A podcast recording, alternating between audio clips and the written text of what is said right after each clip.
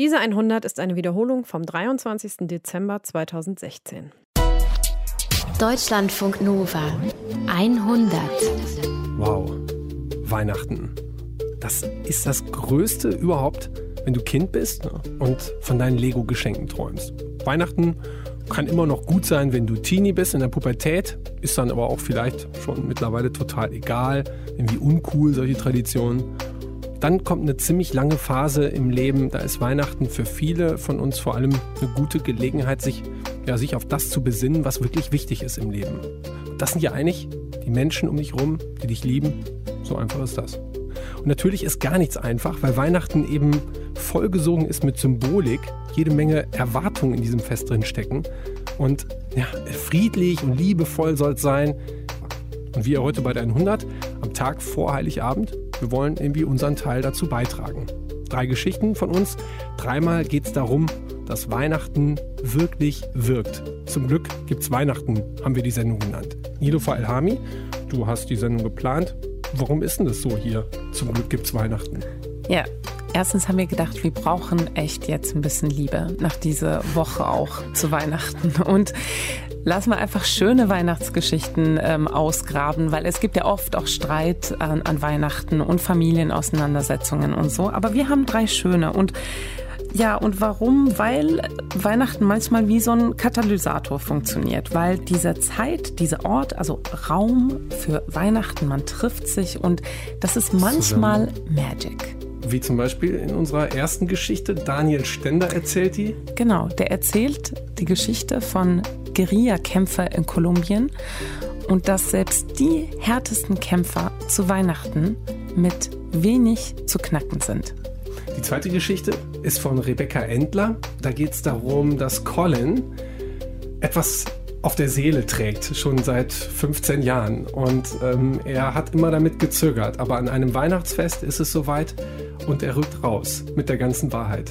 Und dann haben wir unseren Autor Nail al-Saidi, der plötzlich mit einer Teil seiner Familie, seiner Verwandtschaft konfrontiert ist, den er bis dahin gar nicht kannte. Die flüchten aus dem Irak und stehen an Weihnachten vor der Tür. Zum Glück gibt es Weihnachten, drei Geschichten, die alle relativ positiv ausgehen. Großes Marketing fürs Weihnachtsfest. Heute in 100. Stefan Beutiger Mikro. Deutschlandfunk Nova. Zum Glück gibt's Weihnachten, haben wir die Show genannt. Daniel Stender erklärt, wie das geht mit Tannenbäumen einen Guerillakrieg befrieden.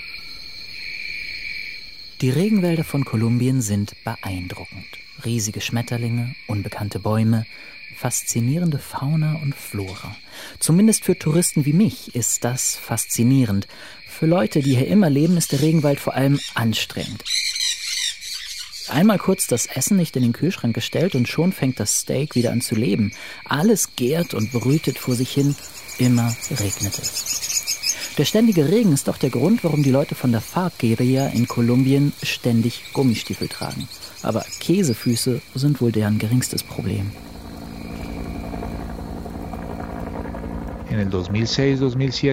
Vor zehn Jahren musste die FARC quasi ständig kämpfen. Sie konnten nicht ruhig schlafen. Ständig konnte sich ein Helikopter oder ein Flugzeug nähern und dann mussten sie fliehen. Der Druck war sehr groß.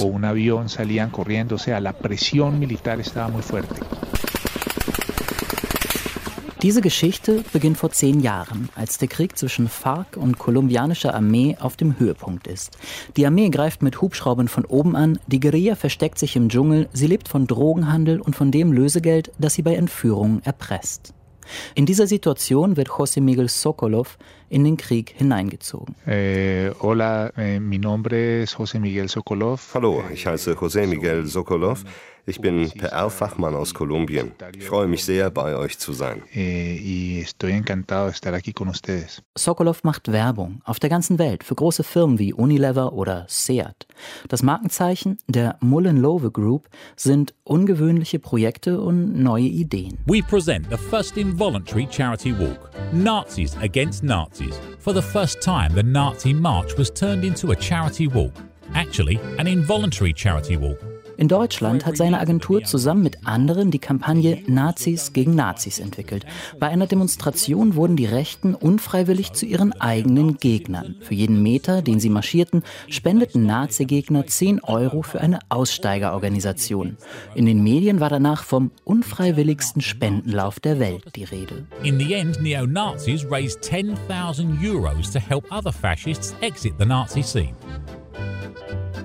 Mit dem Krieg in Kolumbien hatte José Miguel Sokolov bis 2006 wenig zu tun. Sokolov ist ständig auf der ganzen Welt unterwegs und der Krieg mit der FARC fand irgendwo im Dschungel statt, nicht im schicken Bogotá. Todo esto comienza con una alles begann mit einem Anruf aus dem Verteidigungsministerium. Der Vizeminister bat um unsere Hilfe.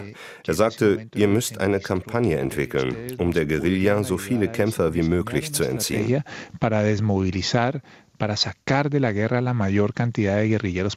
Das kam vollkommen unerwartet. Mit solchen Anrufen rechnet eine Werbeagentur nicht. Niemals.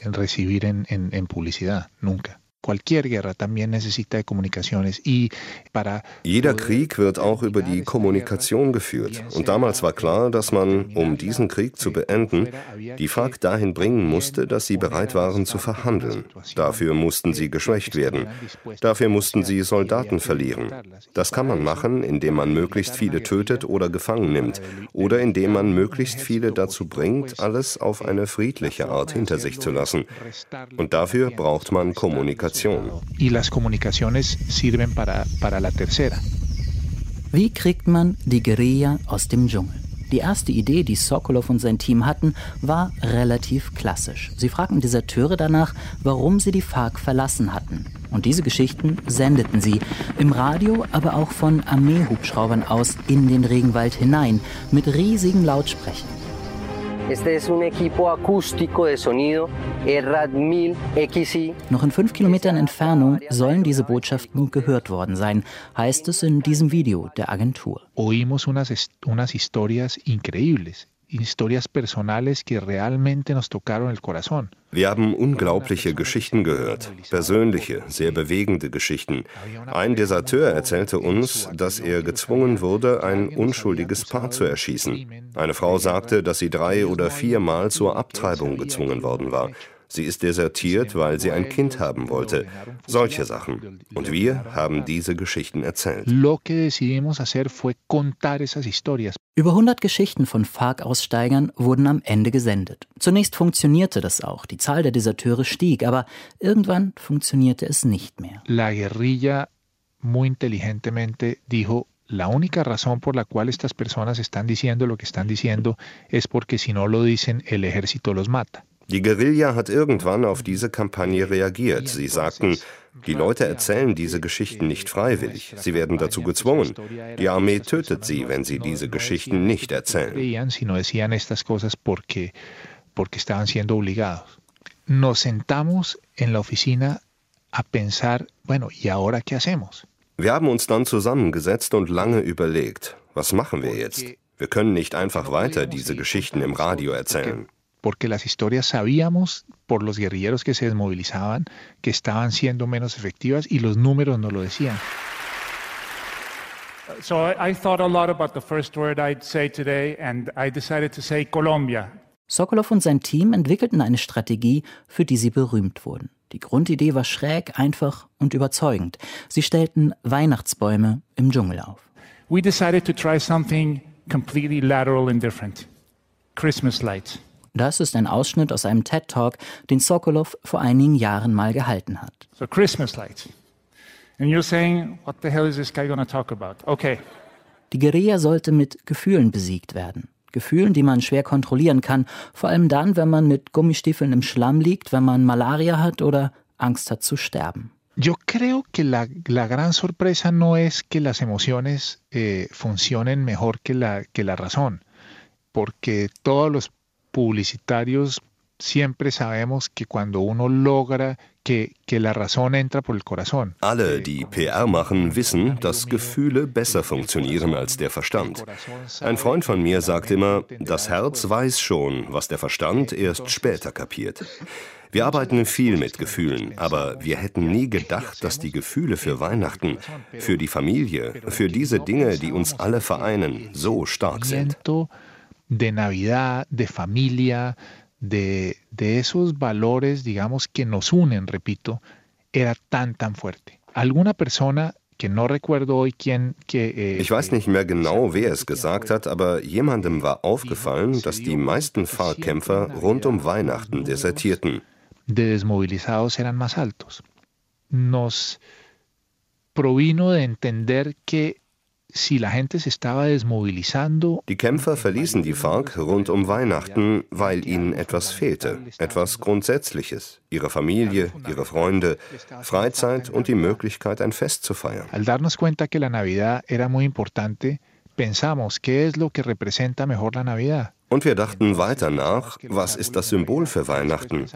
Weihnachtsbäume. Okay, im Regenwald gibt es viele Bäume, die man in Weihnachtsbäume verwandeln könnte. Diese einfache Idee wurde zu der erfolgreichsten Kampagne, die wir jemals gemacht haben.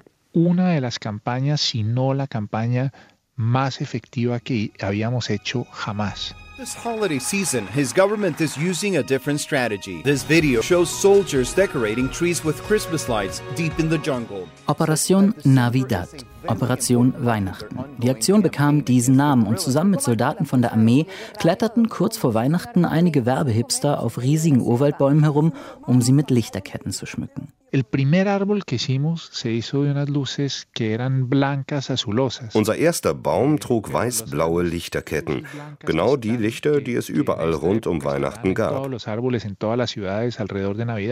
war gar nicht so einfach, so lange Lichterketten zu finden und blau waren sie eher aus Versehen. Eh, also der erste Baum war blau, weil wir beim ersten Baum nicht genug Lichter hatten. Und deswegen mussten wir nochmal in einen Dekoladen, um Lichterketten mit 2000 kleinen Lampen zu kaufen. Und die gab es nur in diesem Blau. Gigantic trees that we put in nine strategic pathways in the jungle, covered with Christmas lights. Die Bäume wurden an neun strategisch wichtigen Stellen im Gebiet der Guerilla aufgestellt, an Orten, von denen klar war, dass die Guerilla dort vorbeikam. Eh, Nachts wurden die Lichterketten angeschaltet und daneben hing ein Plakat. If Christmas can come to the jungle, you can come home. Demobilize. Si la Navidad puede venir hasta la selva, Wenn Weihnachten in den Dschungel kommen kann, dann kannst du den Dschungel verlassen. Desmovilízate que en la Navidad todo es posible. In Christmas everything is possible. Eso desmovilizó 331 guerrilleros. 300 Mit dieser Aktion erreichten wir, dass 331 FARC-Kämpfer die Guerilla verließen. 30 Prozent mehr als ein Jahr vorher.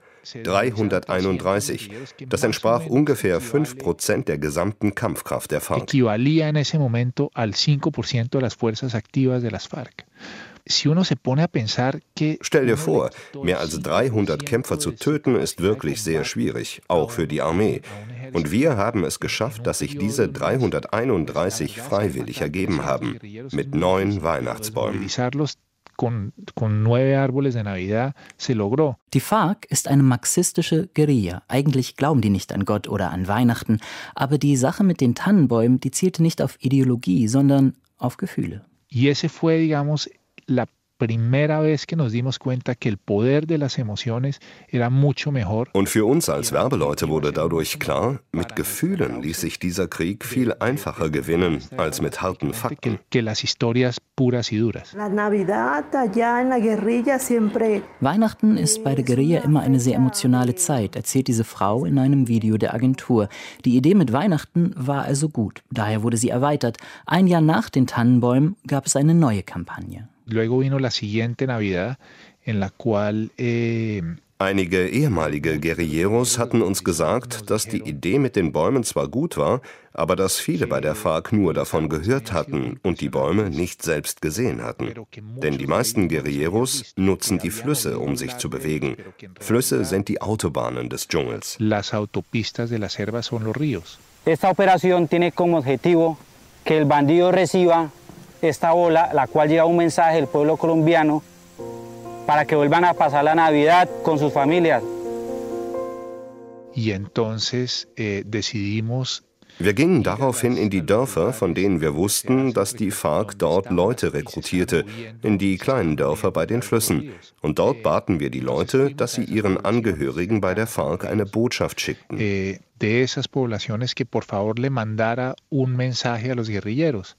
Que por favor se desmovilicen, que la familia los espera con los brazos abiertos. Guerrillero, desmovilízate, la Navidad te espera. Y, y fueron mensajes muy bonitos y fueron cosas muy lindas las que, se, las que pasaron ahí. Diese Botschaften waren sehr schön. Es waren Sachen wie, wir warten auf dich. Ich möchte mal wieder etwas mit dir trinken gehen. Deine Eltern wollen mit dir gemeinsam etwas essen. Oder Papa, du fehlst uns. Manche Leute steckten auch kleine Anhänger, Ringe oder Schmuckstücke in die Kugeln. Oh. All diese Grüße an die Guerilla wurden in kleine, durchsichtige und wasserdichte Kugeln verpackt und dann in Flüsse geworfen. Es gibt Videos auf YouTube von dieser Aktion. Sie sind ziemlich lustig. Man sieht Soldaten in Kampfuniform, die hunderte dieser Kugeln, die aussehen wie Kinderspielzeug aus dem Kaugummiautomat, in Flüsse werfen. Sogar Santos, der Präsident Kolumbiens, hat so eine Kugel in einen Fluss geworfen. Der Clou bei der Geschichte, die Kugeln leuchten bei Nacht. Esos mensajes se pusieron en unas eh, und diese kleinen Kugeln hatten kleine Lichter, damit man sie nachts sehen konnte. Und die schaukelten dann nachts langsam über die Flüsse. Sie sollten von der Guerilla aus dem Wasser gefischt und geöffnet werden. Eh, das war einfach unwiderstehlich. Tausende kleine Lichter auf dem Fluss de estas bolas iluminadas por el río. Und so ging es weiter. Rund um ein wichtiges Fußballspiel wurden zum Beispiel Fußbälle in den Dschungel geworfen. Die Botschaft, es gibt Wichtigeres als den Krieg, Fußball.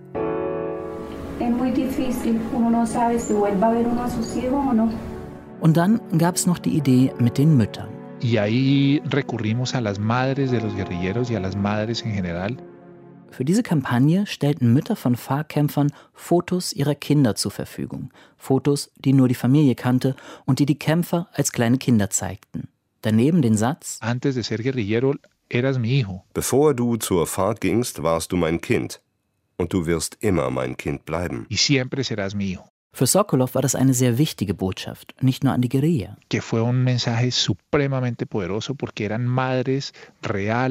Die Botschaft war so stark, weil es echte Mütter von Fahrkämpfern waren, die zu ihren Kindern sagten, es ist egal, was zwischen uns geschehen ist, du bist immer willkommen.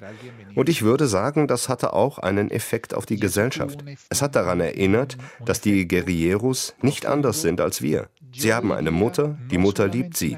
Ihre Mütter sind nicht anders als unsere Mütter. Auch die Fahrkämpfer sind nicht wirklich anders als wir.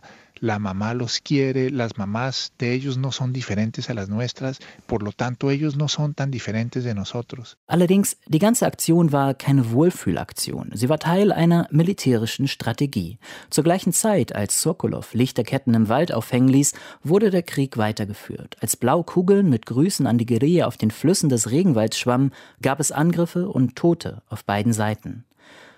Besonders an Sokolovs Kampagnen war, dass sie anders argumentierten. Es ging nicht darum, der FARC zu sagen, dass sie einen falschen Krieg führen, dass die Ungleichheit im Land durch den Krieg nicht verschwindet, dass sie keine Idealisten, sondern Kriminelle waren. Yo creo que es que es muy difícil dar un argumento en contra de la Navidad es cuando uno debe estar con la gente que quiere. Ich glaube, dass es kaum ein Argument dagegen gibt, wenn jemand Weihnachten mit den Leuten verbringen will, die er liebt. Diese einfachen Gefühle kann man nicht widerlegen. Was soll ein Fahrkommandant denn sagen? Dagegen kann er nichts sagen. Er kann nicht einfach zu seinen Leuten sagen, es ist viel besser hier mitten im Dschungel zu leben, wo es den ganzen Tag nur regnet und wo sie uns jeden Moment angreifen.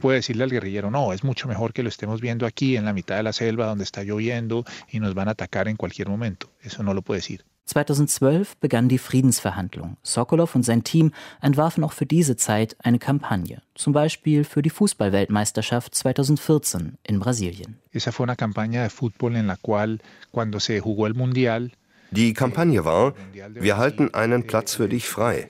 Komm, hier auf diesem Sofa ist noch Platz. Setz dich, schau das Spiel mit mir, mit uns allen. Kolumbien hält einen Platz für dich frei. Wir warten auf dich. Wir wollen, dass du vorbeikommst. Colombia te está guardando el puesto, te estamos esperando que salgas. Und was passiert, wenn die Guerilla jetzt tatsächlich kommt und sich auf dieses Sofa setzt, also im übertragenen Sinn? Yo espero que pase ich hoffe natürlich, dass das Beste passiert, dass die FARC sich gern und ernsthaft hinsetzt und dem Spiel zuschaut, dass sie wieder Teil dieser Gesellschaft werden. Ich glaube, die beste Strategie, die ein Guerillero jetzt haben kann, ist zu sagen, ich war in der Guerilla, ich habe getan, was ich getan habe, das kann ich gar nicht leugnen, das muss ich auch nicht verstecken. Aber jetzt bin ich bereit, nach diesen Regeln zu spielen. Wenn das passiert, werden wir einen dauerhaften Frieden haben. Wir müssen ihnen eine Chance geben. Si eso sucede, vamos a tener una paz duradera.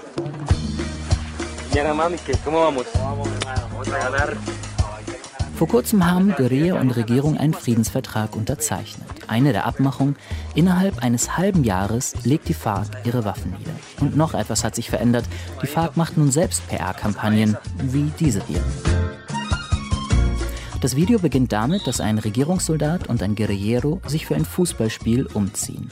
Der Soldat zieht seine Stiefel aus, der FARC-Mann seine Gummistiefel. Dann folgt ein faires und für beide Seiten anscheinend sehr beglückendes Fußballspiel. Am Ende dann der Slogan der FARC. Por una Colombia con un futuro mejor. FARC EP.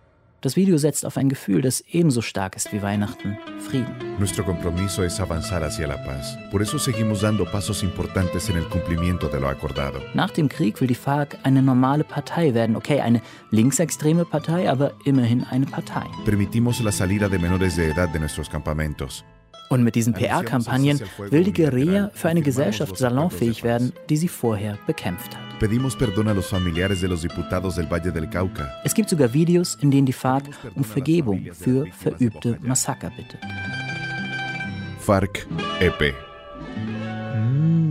A mí no me gusta tanto la palabra perdón, porque yo creo que el perdón es muy difícil. Mir gefällt das Wort Vergebung nicht. Vergeben ist sehr schwer, vor allem für die Opfer. Aber es ist auch wichtig, dass wir nach vorne schauen. Y sigamos adelante juntos. Kann man diese Kampagnen eigentlich auch auf andere Regionen der Welt übertragen? Mira, la respuesta es que ya se ha hecho. Ja, das wird auch schon getan. Ein Mitarbeiter unserer Agentur war gerade im Kongo, um die Mütterkampagne bei Boko Haram anzuwenden. Aplicando algunos de nuestras enseñanzas a Boko Haram. Boko Haram? Ein anderer Kontinent, ein anderer Konflikt, eine andere Religion. Ich habe da meine Zweifel, aber wer weiß. José Miguel Sokolov ist jedenfalls zuversichtlich. Los sentimientos son universales. Gefühle sind universal. Die Menschen sind auf der ganzen Welt nicht wirklich unterschiedlich. Das haben wir bei diesen Kampagnen gelernt.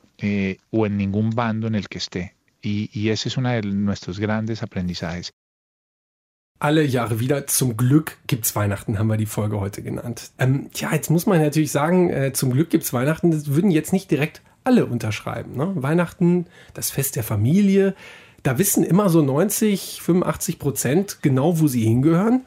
Aber ähm, tja, das heißt auch, dass ein kleiner Teil von Menschen in dem Moment sieht, oh, alle anderen wissen, wo ich hingehöre und ich weiß das jetzt vielleicht gerade nicht.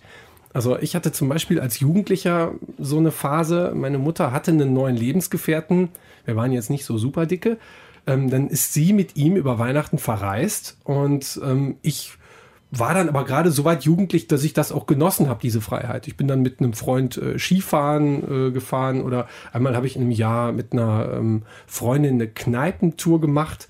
Sowas halt, ne? war dann Saufen. Ähm, da war dann nicht so viel mit Tradition. Und ähm, Weihnachten hat mich da eher gestört, weil viele andere Leute keine Zeit hatten, weil die nämlich genau wussten, wo sie hin mussten. Bis ich dann hinterher bei der Familie meiner Freundin gelandet bin. Die haben mich dann quasi aufgenommen. Ich war quasi so eine displaced Christmas Person. Und dann hatte ich auf einmal wieder eine Heimat. Und habe ich gemerkt, wie schön das ist. Ne? Um 8 Uhr gibt's Essen, vorher wird gesungen und äh, der Hund kriegt auch was Leckeres zu essen. All dieser Weihnachtskitsch, der mir so gefehlt hat über die Jahre, auf einmal war er wieder da. Ja, Nilo, bei dir war das, ich glaube, wir haben gerade darüber gesprochen, du hast eine ungebrochene Weihnachtsgeschichte, ne? Die geht durch von der Jugend und die ist durchaus schön. Ja, ja ich gehöre nämlich zu, ähm, ich habe so eine Familie, ne, wo Weihnachten echt eine heile Welt ist. Eine große Familie heißt nicht, dass wir eine perfekte Familie sind, aber da ist eine Sehnsucht und alle treffen sich und wir sind wirklich, also ich sag mal so zwischen 15 und 20 all die Jahre gewesen und das wird nie kleiner. Und wir hatten ab und zu tatsächlich auch so ein paar Streuner wie du, sage ja. ich jetzt mal, ja? Also ja, also, Leute. Also, äh, ich sage jetzt mal für alle Streuner, die jetzt zuhören, vielen Dank an alle Familien, die hin und wieder mal einen Streuner aufnehmen. Ne? Die, die Jungs brauchen euch dann wirklich in dem Moment.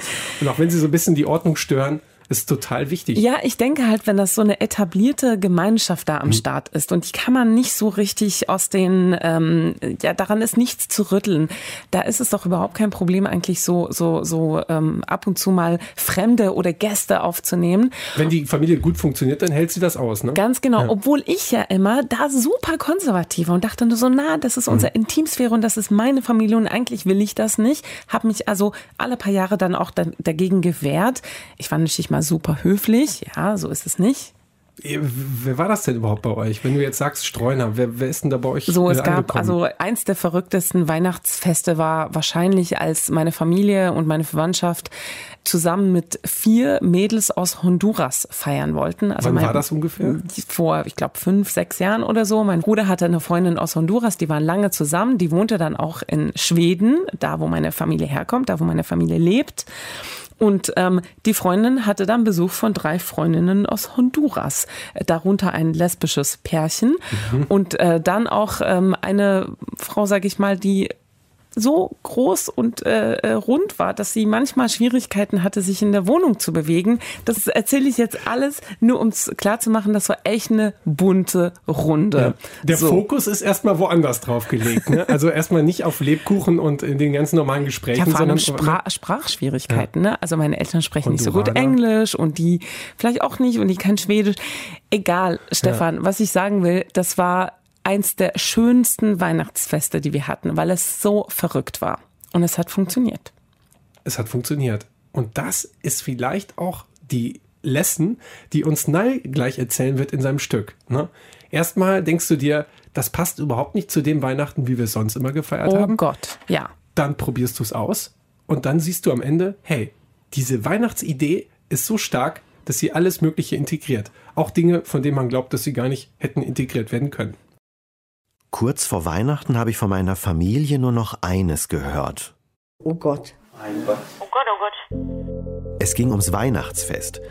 Denn dieses Mal war es nicht wie alle Jahre wieder. Zum ersten Mal würden wir mit irakischen Verwandten feiern, mit meinem Cousin und seiner Familie aus Bagdad. Wenige Wochen vor Weihnachten sind sie nach Deutschland geflüchtet und nun stand ein multikulturelles Familienfest an die irakischen Al-Saidis und wir, die deutschen Al-Saidis. Gemeinsam unterm Tannenbaum. Das war mein Wunsch zu Weihnachten. Nur meine Eltern waren etwas kritischer. Dürfen die Verwandten überhaupt das Flüchtlingsheim verlassen? Und noch viel wichtiger, ob die Weihnachten ja feiern, ne? sind ja Muslime. Mein Cousin heißt Fuad. Gesehen habe ich ihn noch nie, denn in Deutschland war er bislang nicht und ich noch nie im Irak. Wir kannten uns eigentlich nur von Facebook. Wie geht's dir, Herr Nail? Ich bin Fuad, der Sohn deiner Tante Rabab. Ich hoffe, dass du bald bei uns bist. Wir erwarten deine Ankunft und laden dich ein, lieber Neffe. 2013 war das. Ich hatte damals vor, zum ersten Mal in meinem Leben in den Irak zu fahren. Ich wollte Fuad und die Verwandtschaft kennenlernen, trotz der vielen Gewalt im Land zwischen den religiösen Gruppen. Aber seitdem hat sich halt vieles verändert. Der islamische Staat ist hinzugekommen. Und der Irak droht noch mehr auseinanderzubrechen als je zuvor. Dorthin reisen kann ich jetzt nicht mehr. Aber ich muss es auch nicht. Denn der Irak kommt gerade nach Deutschland. Drei, vier Tage vorher dachte ich, Menschenskind, Du hast 100 Verwandte im Irak. Das ist mein Vater Hassan. Wie viele sind Flüchtlinge aus dem Irak und Syrien? Irgendwann kommt ein Verwandter. Zwei Tage später rief der Anis an, ja. Ich habe eine gute Nachricht für dich. Anis, das ist ein Onkel aus Bagdad. Der Neffe von dir, der, der Sohn von Rabat, der ist jetzt in, in Kassel gelandet mit seiner Familie. Habe ich gesagt, okay, Frau und zwei Kinder oder ein Kind vielleicht, ja. Nein, tatsächlich haben wir jetzt sieben neue Verwandte in Deutschland. Die Al-Saidis hier, die haben sich damit mehr als verdoppelt. Für meinen Vater ändert das alles. Bislang war er immer der einzige Iraker der Familie, der in Deutschland lebt. Damit war er immer etwas der Außenseiter. Und nun?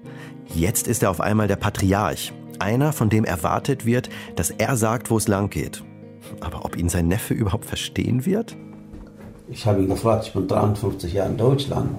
Ja, ich habe so vieles verlernt, Arabisch, und er sagte, nee, brauchst du keinen Gedanken zu machen. Super, super, sagt Das mit der Sprache wird für meine Mutter Helga und meine Schwester Nadja etwas schwieriger. Beide sprechen so gut wie kein Arabisch. Es gab ja auch bislang keinen Grund dazu.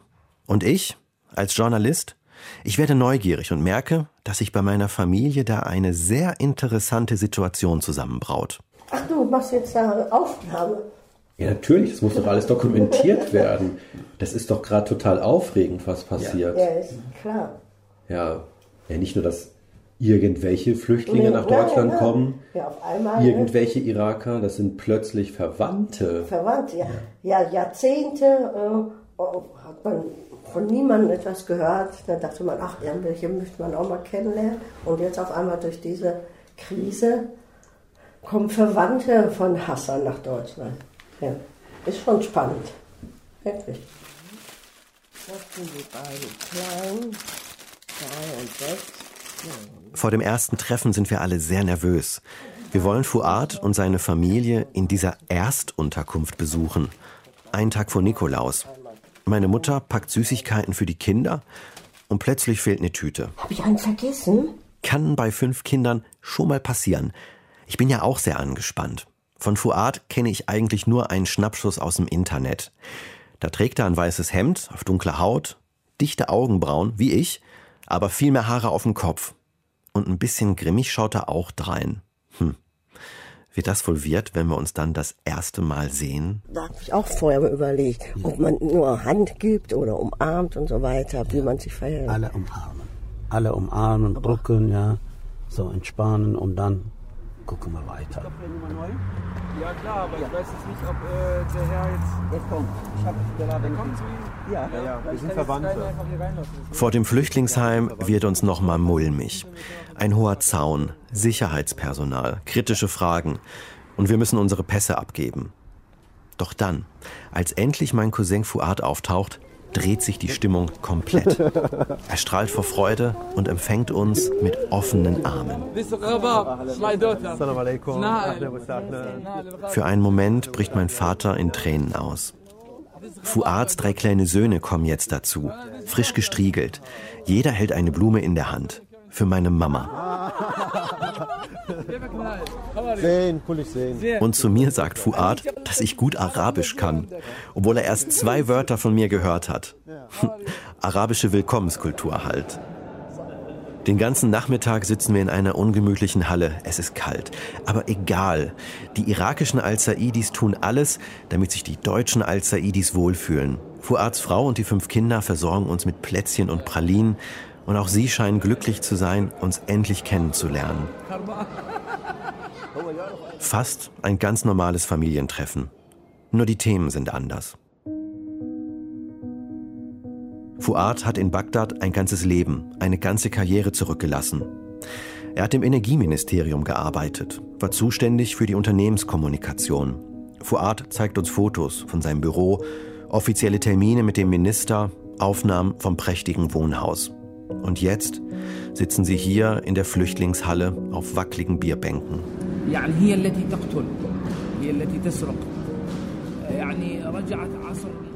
Fuad erzählt davon, wie sich schiitische und sunnitische Gruppen bis aufs Blut bekämpfen. Die gesamte religiöse Riege sei korrupt, alles Verbrecher, sagt er. Sie töten alle, die nicht mitmachen.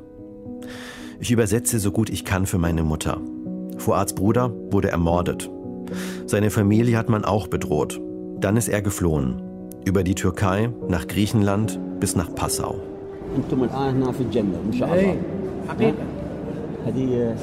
Jetzt seid ihr im Paradies, sagt mein Vater. Hier habt ihr Ruhe und Frieden. Und alle atmen durch. Es geht noch ein bisschen weiter mit Familienplausch. Meine Mutter bringt den Kindern ein paar Wörter auf Deutsch bei und ich mache Erinnerungsfotos. Haben wir uns richtig kennengelernt, ja.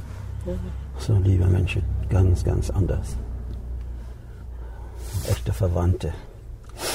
Ah. Das Umarmen und das Herzliche und die Kinder, die. Hast du auch gesehen, Hand geküsst? Naja, bei mir ja jetzt auch, die Jungs Ja, zum Abschied. ja, nur Oma und Opa. An diesem Nachmittag ist so einiges passiert. Meine deutsche Mutter und ich haben neue Traditionen kennengelernt, die mein Vater als gebürtiger Iraker natürlich schon kannte. Zum Beispiel, dass irakische Kinder die Hände von Erwachsenen küssen. Aus Dank und Respekt. Ungewohnt, aber ganz schön. Und dann wurden aus meinen Eltern auch noch Großeltern. Meine Mutter ist jetzt die Bibi, das irakische Wort für die Oma.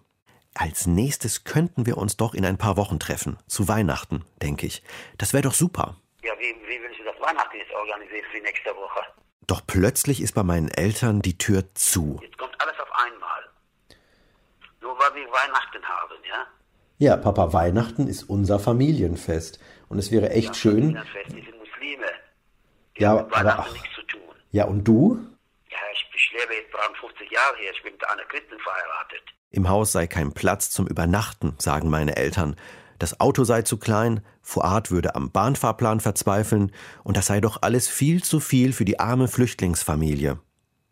Es scheint so, als ob meine Eltern mit allen Mitteln verhindern wollen, dass uns die Verwandten zu Weihnachten besuchen kommen. Die erste Frage war, ob sie überhaupt gewillt sind, ne?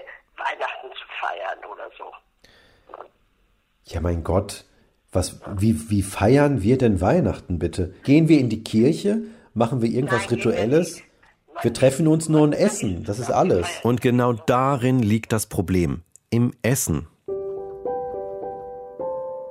Standardessen ist immer unser Putengulasch aus der Oberkeule mit Knödeln und Rotkohl. Das ist schon seit jetzt einigen Jahren unser Weihnachtsessen. Und die Spezialzutat ins Putengulasch? Ein ordentlicher Schuss Sherry.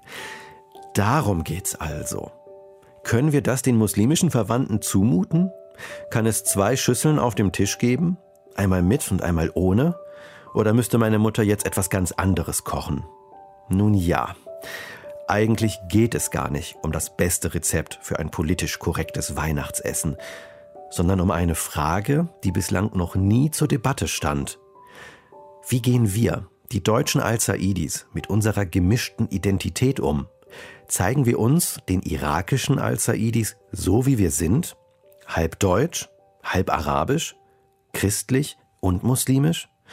Und wie wichtig ist ein Schluck Sherry für unsere Identität? Nach ein paar Tagen hat sich die Aufregung gelegt. Wir laden Fuad und seine Familie ein zum ersten Weihnachtsfeiertag. Fuad schafft es problemlos, Bahntickets zu kaufen, sogar mit Familienrabatt. Das Übernachten bei uns fällt flach, weil die Familie abends wieder ins Heim fahren will. Nur die Sache mit dem Schuss Sherry, die bleibt bis zum Vorabend ein Problem. Heiligabend kommt noch meine Schwester hinzu. Der Familienrat ist jetzt vollständig. Ich finde es jetzt fraglich, ob wir jetzt da heimlich tun müssen. Dann hättest du doch direkt alles ohne Sherry kochen können. Die Mama hat gar nichts bis Ich jetzt habe gemacht. jetzt doch gar nichts. äh, Dann lass mal Sherry weg. Mit Abstand ist das die beste Lösung. Super. Problem gelöst. Und schon finden wir das nächste Haar in der Suppe. Moment mal, jetzt, gibt's, jetzt fällt es mir gerade auf. Jetzt gibt es Reis mit Rotkohl? Es das ist doch passt doch vorne und hinten nicht zusammen. dich. Aber es bleibt dabei. Am ersten Weihnachtstag setzt meine Mutter Reis und Knödel auf. Und der Sherry bleibt im Schrank. Mit meinem Vater hole ich die irakischen Verwandten vom Bahnhof ab. Nachbarn haben uns zusätzlich noch ein Kombi ausgeliehen. Und so bringen wir die irakischen Al-Saidis pünktlich zur Mittagszeit zum Reihenhaus meiner Eltern. Hallo, Nadia. Meine Schwester sieht jetzt auch zum ersten Mal ihre neuen Verwandten aus dem Irak. Die Kinder schenken ihr Blumen und Fuad und seine Frau Sarah haben uns sogar Weihnachtsgeschenke mitgebracht. Feine Düfte. Nicht aus dem Morgenland, sondern aus der Parfümerie. So heiter wie dieses Mal war es Weihnachten bei uns noch nie. Mein Vater schlüpft wieder in die neue Rolle des Stammesoberhaupts. Er macht Späße für die Kleinen, erzählt ihnen Geschichten und ermahnt sie auch mal streng, dass sie alle Regeln in Deutschland einhalten sollen.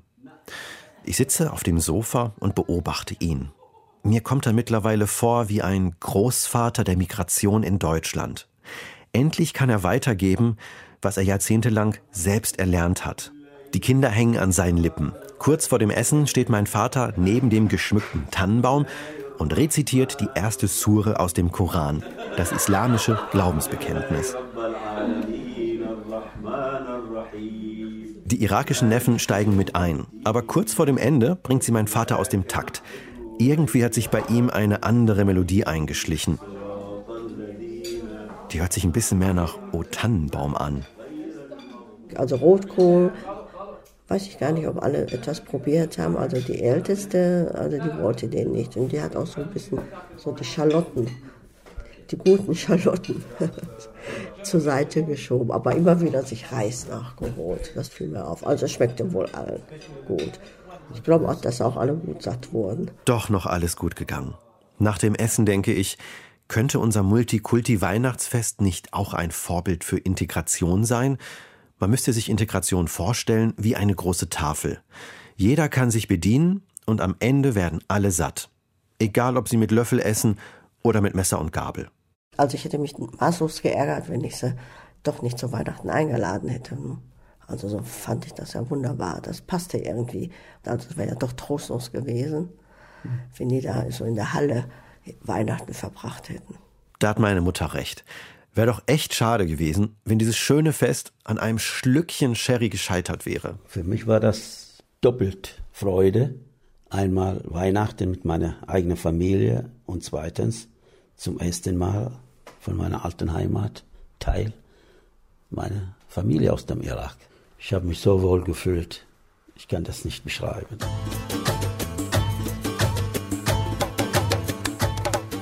In den Wochen nach Weihnachten fassen meine irakischen Verwandten mehr und mehr Fuß in Deutschland. Sie werden zuerst im Münsterland in eine Sammelunterkunft verlegt und Anfang März darf die Großfamilie dann in eine eigene Wohnung ziehen. Und seit einigen Wochen gehen die älteren Kinder auch schon zur Schule, zwei sogar aufs Gymnasium. Das gemeinsame Kennenlernen unserer Familie hat natürlich noch lange nicht aufgehört. Einen guten Grund fürs nächste Treffen gibt's auch schon. Ostern und mal gucken, was meine Eltern dann mit der Eierlikörtorte machen. Oh mein Gott. Weihnachtsgulasch mit sieben neuen Alzaidis. Nein, Alzaidi über sein XXL Weihnachtsfest und wie am Ende doch alles gut wurde. Weihnachten ist ein guter Zeitpunkt zum Essen, Komplimente machen und singen, ne, all diese schönen Sachen. An Weihnachten kannst du natürlich auch gut streiten, kannst enttäuscht und beleidigt sein. Du kannst auch bei deinen Freunden und Bekannten alte Wunden wieder aufreißen. Weihnachten eben, ne? Das lässt keinen kalt. Und in unserer nächsten Geschichte geht es um Colin. Der dachte sich, Mensch, vielleicht ist Weihnachten ja ein guter Zeitpunkt, äh, um meinen Eltern endlich mal zu sagen, dass ich schwul bin. Ne? Seit 15 Jahren. Na, ob das auch im Nachhinein eine gute Idee war, erzählt uns Rebecca Endler.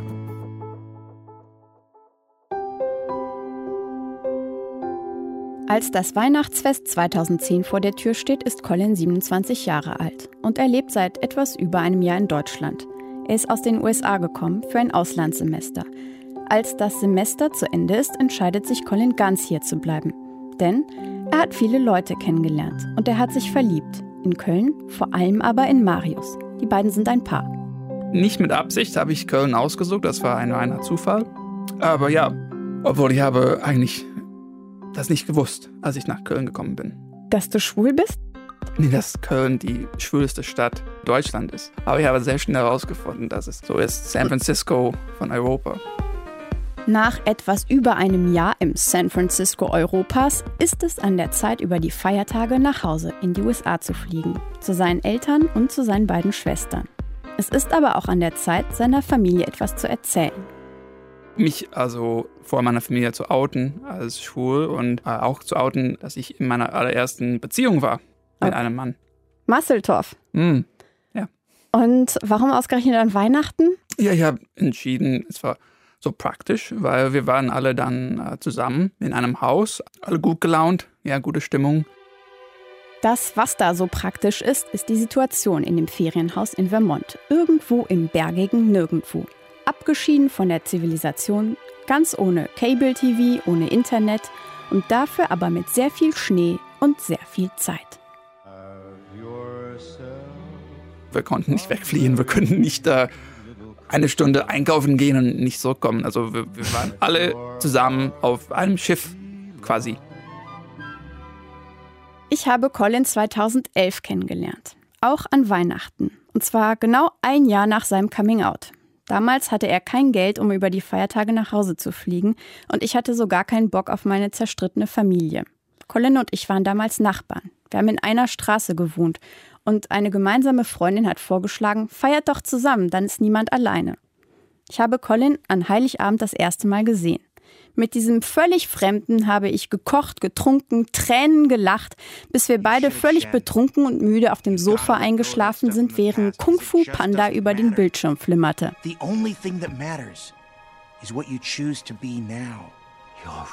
Ich hätte niemals gedacht, dass dieser fröhliche Mensch mit seinem tiefschwarzen Humor und seiner ungefilterten Ehrlichkeit noch bis vor einem Jahr sich verstellen musste. Und ich hätte auch nicht gewusst, wie. Colin ist einfach Colin. Es gab nie einen Zweifel. Colin ist schwul. Als ich nicht mehr in der Pubertät war, ich wusste 100 Prozent, dass ich schwul war. Und man muss das irgendwie verstecken. Oder wenn man denkt, ja, vielleicht wie ich jetzt laufe, nicht laufe, aber. Also du hast das Gefühl, du musst dich verstellen?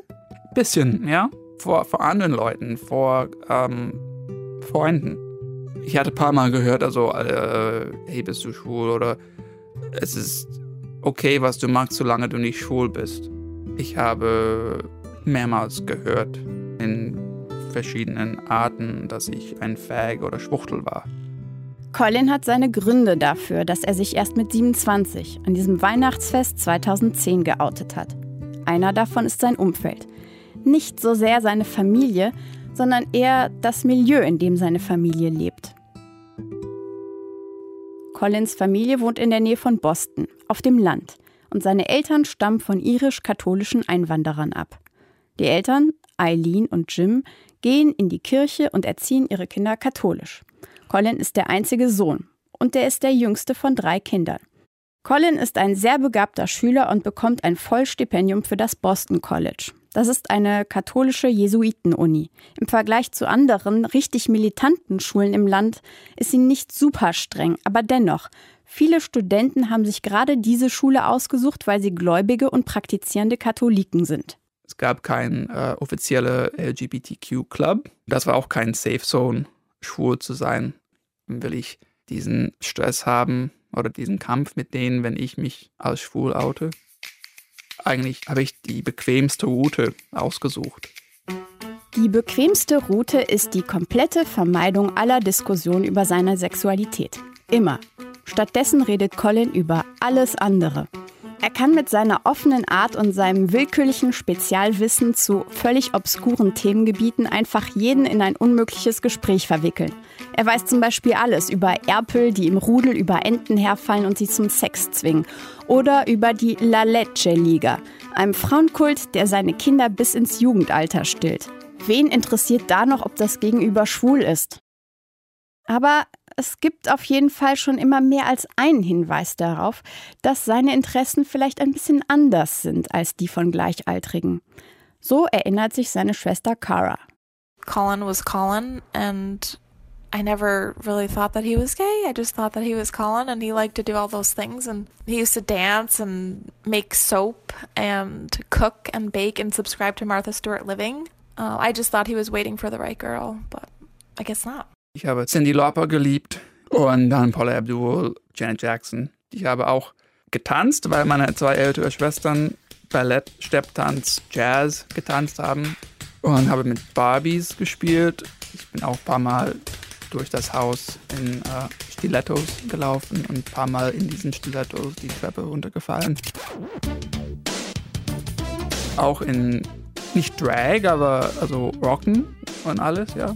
Ich hatte auch ein starkes Interesse für äh, Backen, so Kekse, Kuchen, Blumen und alles. Und ich hatte ein Abo für ein Lifestyle-Magazin wie Land und Lust, heißt Martha Stewart. Und ich habe meine Tanten mehrmals zu einem Tee Samstag eingeladen. Ja, voller Gay-Klischee mit, mit zwölf. Ja. Mit zwölf. Mhm.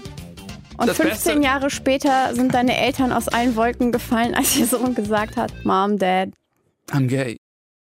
Collins Mutter Eileen bestätigt das. Sie hatte keine Ahnung. Sure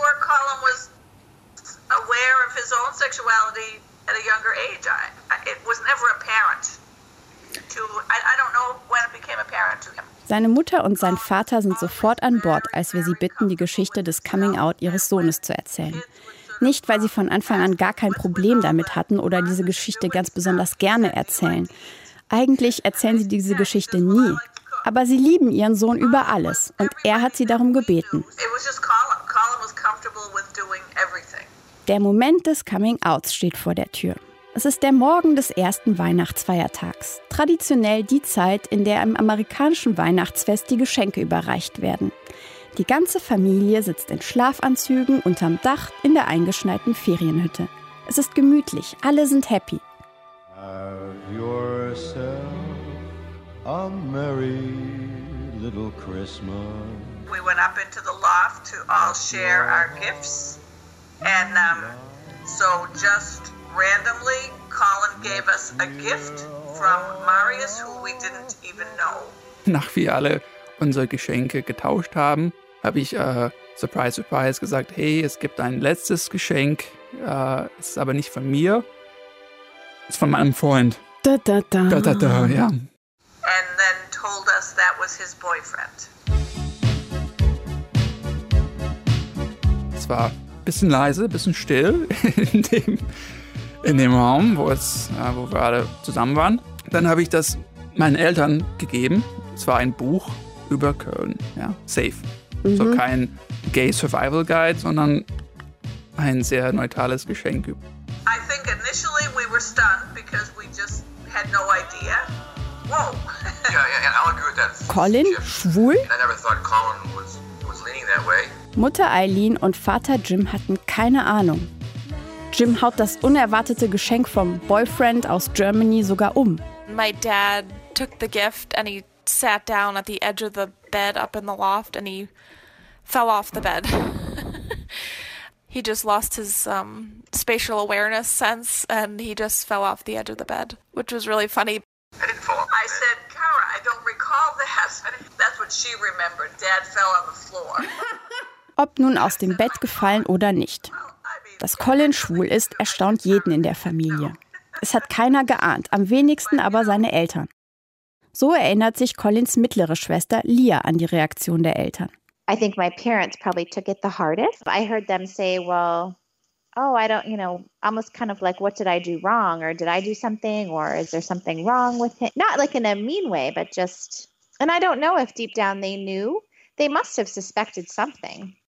Und auch Cara, die älteste Schwester, erinnert sich daran, dass die Eltern anfangs die Ursache für die Sexualität ihres Sohnes bei sich gesucht haben. Hat die Mutter zu viel mit ihrem Sohn gebacken? Hat der Vater zu wenig Männersachen mit seinem Sohn gemacht?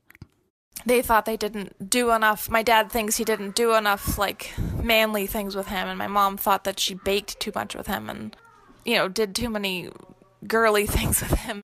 Auch Cara selbst gibt zu, am Anfang nicht so cool reagiert zu haben, wie sie sich das heute wünschen würde. Der kleine Bruder schwul? Die große Schwester hat Angst um Colin. I honestly was shocked, and my thoughts immediately went to um, things that could happen to him, like um, gay hate crimes, um, HIV, AIDS. Nach der Bescherung, als der erste Schock sich ein bisschen gelegt hat, geht die Familie nach unten und macht zum Frühstück Pfannekuchen. Zeit für ein paar Fragen. Hat er AIDS? Das kam plötzlich, das war nicht direkt, nach ich mich geoutet habe, sondern dann nach Frühstück äh, saß meine Schwester. Dann hat plötzlich mich gefragt, hat er AIDS. So, ja, wie ein Blitz. Und äh, das war nicht böse gemeint, es war unschuldige, naive Neugier. Und ich habe so beantwortet. Ich war nicht sauer mit ihr, aber ich versuche immer noch schwule Themen oder progressive LGBTQ-Themen, wenn die Chance sich präsentiert, also besser zu erklären. Das mit den Fragen geht noch lange so weiter. Seit wann weiß Colin eigentlich, dass er schwul ist? Dürfen Männer in Deutschland heiraten? Will Colin Marius heiraten? Wollen die beiden Kinder? Alle paar Stunden ist an diesem Weihnachtsfest Collins Coming Out wieder Thema in der Familie. Das ist sehr viel Aufmerksamkeit für den kleinen Bruder, der sonst nur selten im Mittelpunkt steht. Eine Schwester findet sogar, der Bruder hat das Weihnachtsfest mit seinem Coming Out ruiniert. Aber auch das gehört ja irgendwie dazu. Weihnachten ganz ohne Kabelei zwischen Geschwistern wäre ja nicht Weihnachten. Und ich dachte, wir sind alle zusammen, ich kann das wie ein Pflaster auf einmal abweizen. Yeah, that was actually the really the big thing. Get it done in one shot. Und was hat sich seitdem du out bist geändert? Ah, ja, alles. Also ich bin also sehr, sehr offen. Also wenn ich neue Leute kennenlerne, das ist eine der, nicht mit Absicht, aber eine der ersten Sachen, die rauskommt, ist, dass ich schwul bin und dass ich einen Freund habe. Ich habe seitdem nie versteckt. Und vielleicht übertreibe ich, aber so making up for lost time, ja. Ein halbes Jahr nach dem Coming Out, im Sommer 2011, fliegen Colin und Marius nach Boston. Und Colin präsentiert endlich seinen Freund der Familie. Once I got to know Marius, he came that summer and saw how much he loved my brother and how much he cared for him and how happy my brother was. It made things just seem much, much better. Like I knew he wasn't going to take him away from us. Der neue Schwiegersohn und Schwager kommt bei allen gut an. Aber es wird sie trotzdem weiterhin geben. Diese Zeiten der Unsicherheiten und Sorgen. Dass Colin schwul ist, ist die eine Sache. Dass Colin nach Deutschland ausgewandert ist, eine andere. Collins Schwester Cara ist Lehrerin und sie erzählt ihren Schülern von ihrem Bruder. Und sie geigt ihnen auch die Meinung, wenn sie Zeugin von schwulenfeindlichen Bemerkungen wird. Collins Mutter dagegen kann das nicht. Sie ist Krankenschwester und sie verschweigt lieber, dass ihr Sohn schwul ist, weil sie die abwertenden Reaktionen befürchtet. Es belastet sie, wenn sie wieder mal dumme, homophobe Kommentare zu hören bekommt. Aber es hat eben nicht jeder in der Familie die große Klappe der ältesten Tochter. Aber allen in der Familie ist es super wichtig, bei dieser Geschichte dabei zu sein und mir ihre Erinnerung an das Weihnachten 2010 zu erzählen. Für Colin. Bis zum Zeitpunkt des Coming-Outs hatte keiner in der Familie, außer Colin natürlich, sehr viel Kontakt mit schwulen Themen. Collins Mutter hat sich vorgeworfen, zu viel mit ihrem Sohn gebacken zu haben. Und der Vater dachte im Nachhinein, er hätte besser mal seinem Sohn gezeigt, wie man ein Auto repariert oder Holz hackt oder sowas. So als ob Schwulsein etwas ist, was einfach an den falschen Hobbys liegt. Sie alle haben in den letzten Jahren sehr viel dazugelernt. It's like a gift you get and you don't realize the gift until later on. Say you open a gift on Christmas Day and you say, oh, what's this all about? And, and it takes a few months uh, or years to appreciate what a wonderful gift it was, him telling us, and the fact that he's got a great partner in Marius.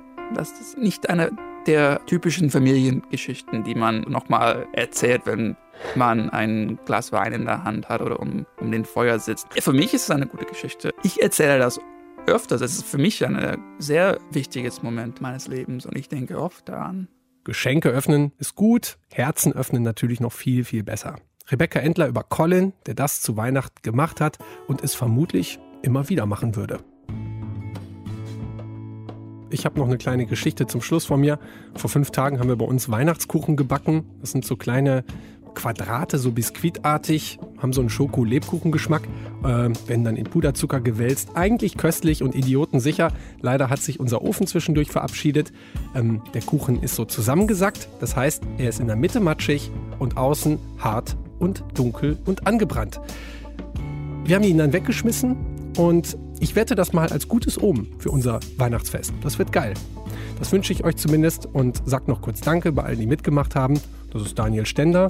Der hat über die verwundbare Stelle der Fark-Rebellen gesprochen. Das ist nämlich das Weihnachtsfest. Rebecca Endler über Collins gut getimtes Weihnachtscoming-out. und Nail Al-Saidi über sein Extended Weihnachten mit irakischer Verwandtschaft. Online-Redaktion hatte Susanne Basakaya, Redaktion Nilofa Elhami und ich bin Stefan Beuting und wünsche euch wirklich ein frohes Fest. Deutschlandfunk Nova 100 also ich glaube, die meisten Lebewesen, die diese Tannenbäume oder beziehungsweise diese mit Lichterketten geschmückten Urwaldbäume gesehen hat, mit denen José Miguel Sokolov die FARC-Guerilla demobilisieren wollte, ich glaube, die meisten Lebewesen, die das gesehen haben, waren kleine Tiere. Affen oder Schlangen oder vielleicht kleine Käfer. Und ich stelle mir mal vor, wie mitten in der Nacht irgendwo im tropischen Regenwald so ein kleiner Affe vor so einem Baum sitzt und sich fragt, was ist das hier? Was soll das? Ja, wie ich im Beitrag schon erzählt habe, war die ganze Familie sehr erpicht darauf teilzunehmen und äh, mit mir zu skypen. Allerdings hat das Skypen zu sehr großen Problemen geführt. Uh, you turned on a video. I, I, I, I don't want a video, no. I, I don't want No, the, the video's turned off again. Is there a reason why you want to record this? Muss sich das so vorstellen, Colin und Marius äh, sind so super Hightech, haben immer die neuesten Geräte, haben eine App, mit der sie ihren Toast toasten können, während sie noch im Bett liegen. Aber Collins Familie ist da ganz anders gestrickt. So let me just see. I have apps. Will it be a voice app? Yes. Welcome. It says use voice commands to control your No. device. No. I- Ich habe Ewigkeiten gebraucht, bis sie Skype installiert hatten. Dann sollten sie sich aufnehmen. Dass sich die trotzdem im Beitrag so schlecht angehört haben, liegt daran, dass das alles auch nicht funktioniert hat. Die Sache mit dem Sherry, die hat noch ein kleines Nachspiel gehabt. Denn das letzte Mal, als ich mit meiner Familie Fuads Familie besucht habe, da hat er uns erstmal wieder nach arabischer Tradition mit viel Gastfreundschaft, gutem Essen und so weiter empfangen. Und zum Nachtisch gab es Süßigkeiten und Pralinen. Und bei einer Sorte, da war Alkohol drin. Ist meiner Mutter aufgefallen. Und dann haben wir ihm gesagt, hör mal, Fuad, du pass mal auf, da ist was drin. Und irgendwie hat er uns nicht so richtig verstanden. Oder in dem Moment gab es ein anderes Thema, das eigentlich viel, viel wichtiger war. Deutschlandfunk Nova 100 Jeden Sonntag um 16 Uhr. Mehr auf deutschlandfunknova.de